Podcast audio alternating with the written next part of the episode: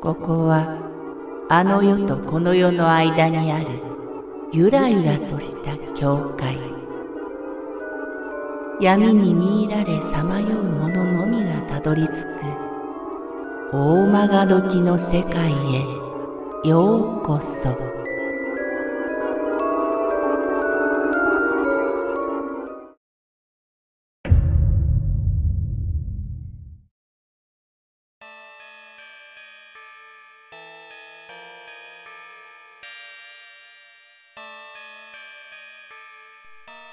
炎の中これは私が幼稚園の頃の話だそうです。はっきり言って私はその話を聞いたのであって実際には覚えていません。けれど、それは確かに私の体験です。それが起きたのは私の祖父が亡くなった頃でした。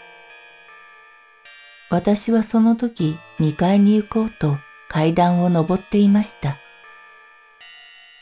突然丸い炎のようなものがその階段の上にあったのです。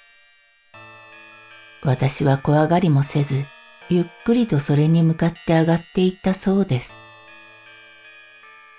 上に着くとその丸い炎の中を見ました。すると、炎の中に人がいたと言います。私は目を凝らしてそれをじっと見ていたそうです。そこにいたのは私の祖父でした。丸い炎の中にいた祖父はくりと階段を降りていきました。私はそれを追って急いで下へ降りたそうです。その時、電話が鳴り響き、祖父が死んだことが分かったのです。この話を私は父に一生懸命喋ったそうです。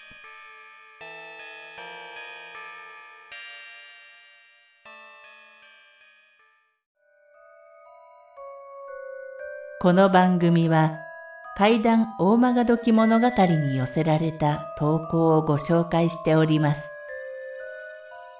大曲時物語無料メールマガジンは月3回発行。怪談系では日本一の2万人を超す読者が毎回震えています。ぜひご登録ください。